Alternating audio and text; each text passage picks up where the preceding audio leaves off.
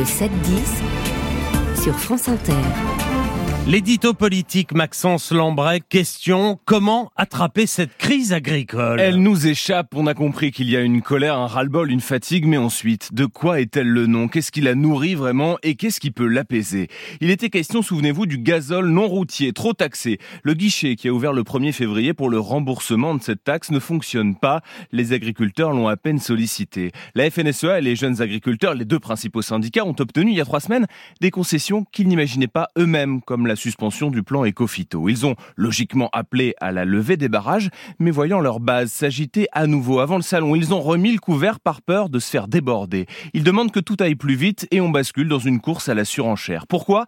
Parce que derrière, il y a la coordination rurale qui pousse très fort. C'est le troisième syndicat agricole, peuplé d'électeurs du RN, qui joue déjà les élections internes de l'an prochain. Ça ressemble à la bonne vieille bagarre CGT, FO, CFDT. Qui sera le plus fort? Qui sera le plus dur?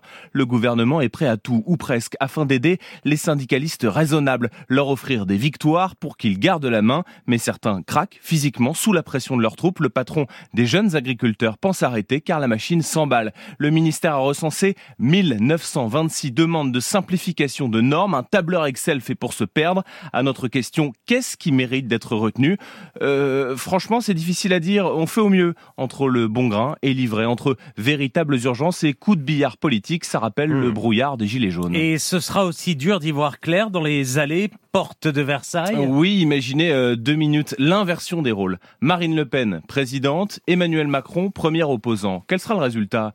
Pour elle, les sifflets, pour lui, les selfies. C'est la logique des choses. Représenter l'alternative, c'est incarner l'espoir. Représenter le pouvoir, c'est incarner la contrainte. Et donc, bien sûr qu'Emmanuel Macron sera chahuté samedi matin dans le hall 1.